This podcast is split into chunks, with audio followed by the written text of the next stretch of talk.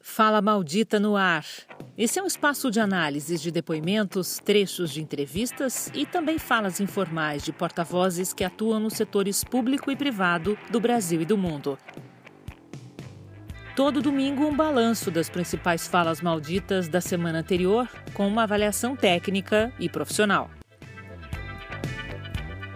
Eu sou Áurea Regina de Sá, jornalista especializada em media training.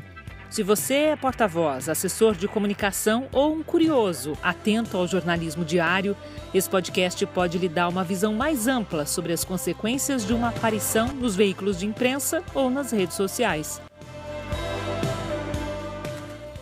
Quem deseja ou é obrigado a estar na vitrine precisa estudar, aprender, ficar ligado para ouvir e sentir o que diz e não pagar mico, não ter que administrar os prejuízos de uma fala ou comportamento equivocados para não se arrepender depois.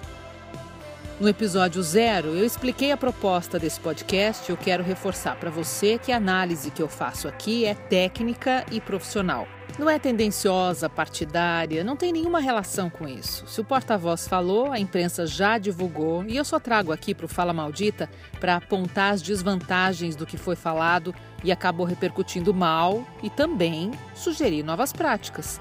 Aliás, foi assim que eu construí o meu primeiro livro sobre media training. Em Backstage, eu conto 31 histórias de entrevistas que eu fiz durante os 15 anos em que eu fui repórter de TV. Eu indico os deslizes de cada porta-voz e no final de cada capítulo tem um box com as principais recomendações para que o erro não aconteça mais. A provocação está na maior parte das falas que eu selecionei para o podcast de hoje. Agora a gente coloca uma lente nisso, amplifica para mostrar que é tão negativo usar isso como estratégia de comunicação. Vamos lá? Bom, mas antes de mostrar esses trechos que eu estou considerando provocativos, eu quero lembrar você que a provocação pode ser motivada pela falta de autoconfiança. Quem tem segurança sobre o seu lugar, o seu espaço no mundo, não precisa usar de ironia, provocação ou agressividade para se comunicar. E é por isso que o autoconhecimento é a base do desenvolvimento da comunicação. Para uma pessoa com perfil provocativo, agressivo, não adianta ensinar técnicas de comunicação. Para que aconteça a transformação na maneira de se comunicar, a transformação verdadeira, é importante que haja aprimoramento pessoal, aprendizado sobre como lidar com as emoções. O resultado disso vai ser relações mais saudáveis e uma comunicação autoconfiante. A falta de autoconfiança também abriga a falta de empatia. Talvez por isso essa fala aí. Para os enlutados, que são inúmeros, o que, é que você Lamenta todos mortos, mas é o destino de todo mundo.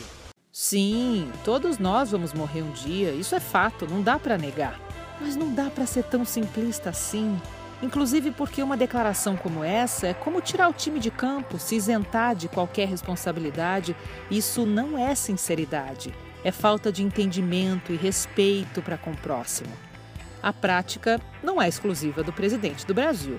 Nessa semana, uma influenciadora chamada Luísa Nunes Brasil, que tinha 56 mil seguidores no Instagram, fez alguns vídeos para os stories em que critica o movimento contra o racismo e a hashtag Vidas Negras Importam, que ganhou visibilidade nessa semana por conta dos protestos nos Estados Unidos contra a morte de George Floyd.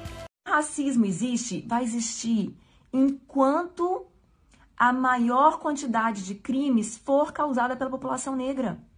Vai existir, gente. Isso é uma coisa natural. É um instinto de defesa da gente.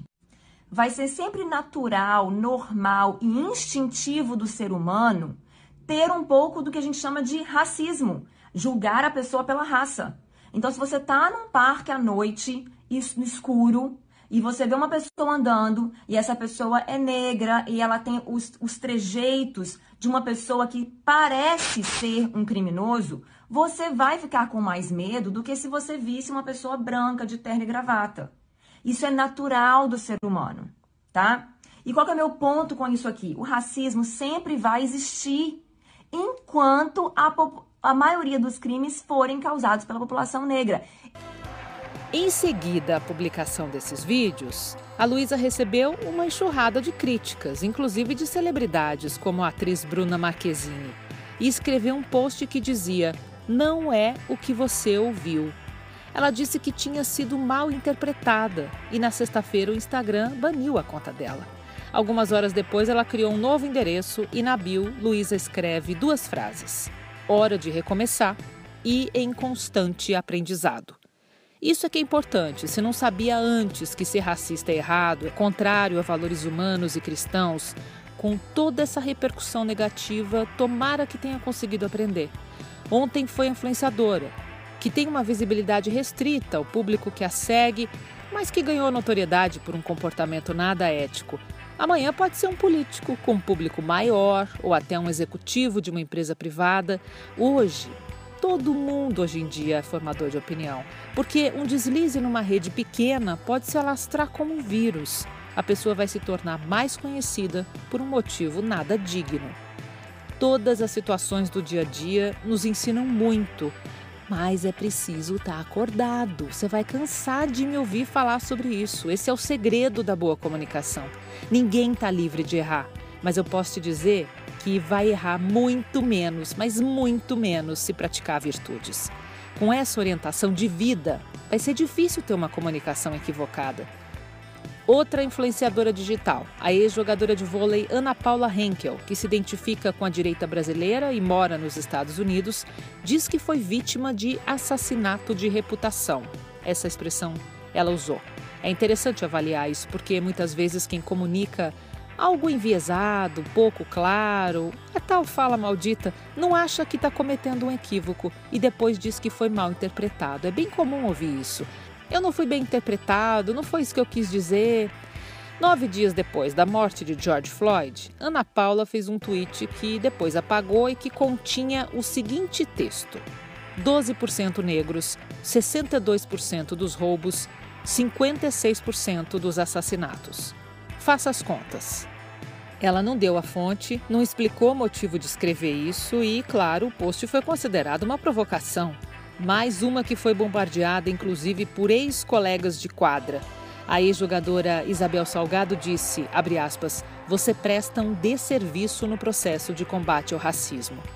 Ainda se colocando na posição de vítima, Ana Paula tentou se justificar, mas aí sim ela caprichou na informação detalhada e fez uma série de vídeos para tentar consertar o que disse. Esse retrabalho é totalmente prejudicial à imagem. Na verdade, a fala maldita é super prejudicial à imagem. Mas por que algumas pessoas então fazem isso de forma tão recorrente? Porque talvez nem percebam onde estão errando. Sobre isso, para você que tem interesse em avançar no tema, tem o filme Negação, que está no Netflix, também está no YouTube, muito interessante. A abordagem sobre essa prática insistente de alguns negando fatos e comportamentos revela como ainda ainda há muito que se avançar quando a gente fala sobre evolução do ser humano. Enquanto alguém se manifestar um racista e negar que é racista, enquanto alguém desrespeitar o outro e disser que estava certo ao fazer isso, o ser humano não vai melhorar. Bom, já que o assunto é racismo, eu não posso deixar de registrar aqui a fala do presidente da Fundação Palmares, Sérgio Camargo, que chamou o movimento negro de escória maldita durante uma reunião. Segundo reportagem do Estadão, Sérgio afirmou que um ex-diretor da fundação, integrante do movimento negro, teria furtado o seu telefone com o objetivo de prejudicá-lo. Eu vou dizer para você a frase que ele diz e que está na gravação a seguir, é que a gravação está muito longe, está distante do microfone, então só para ficar bem claro, abre aspas, eu exonerei três diretores nossos. Qualquer um deles poderia ter feito isso. Quem poderia? Alguém que quer me prejudicar, invadir esse prédio para me espancar, invadir com a ajuda de gente daqui, o movimento negro, os vagabundos do movimento negro, essa escória maldita. Ouça agora o trecho na gravação.